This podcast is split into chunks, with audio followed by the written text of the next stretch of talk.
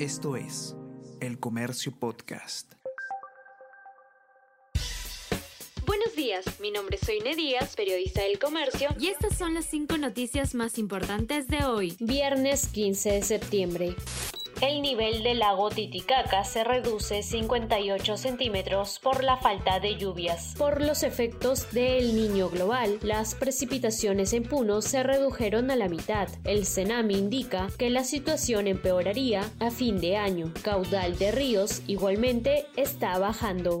Expresidentes encarcelados registran más de 70 salidas de la DINOES. En un año, Toledo y Castillo dejaron la prisión cuatro y dos veces respectivamente. Asimismo, Fujimori encabeza la lista con 67 traslados en tres años.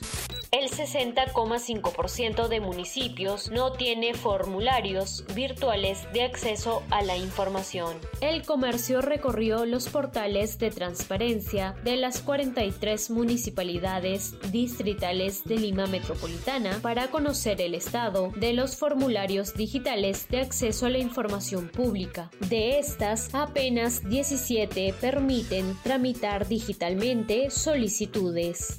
Astros del fútbol mundial son nominados a el mejor de la FIFA. La FIFA dio a conocer la lista de nominados, entre los que se destacan Lionel Messi, Pep Guardiola, la colombiana Linda Caicedo y las españolas campeonas mundiales Jenny Hermoso, Aitana Bonmatí, Mapi León y Salma Parayuelo.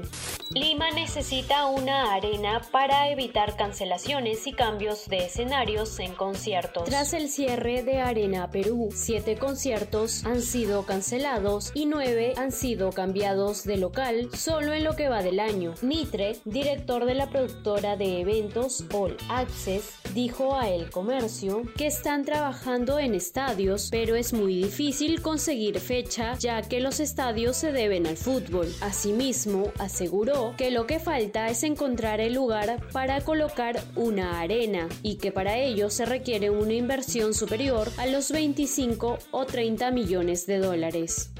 Esto es El Comercio Podcast.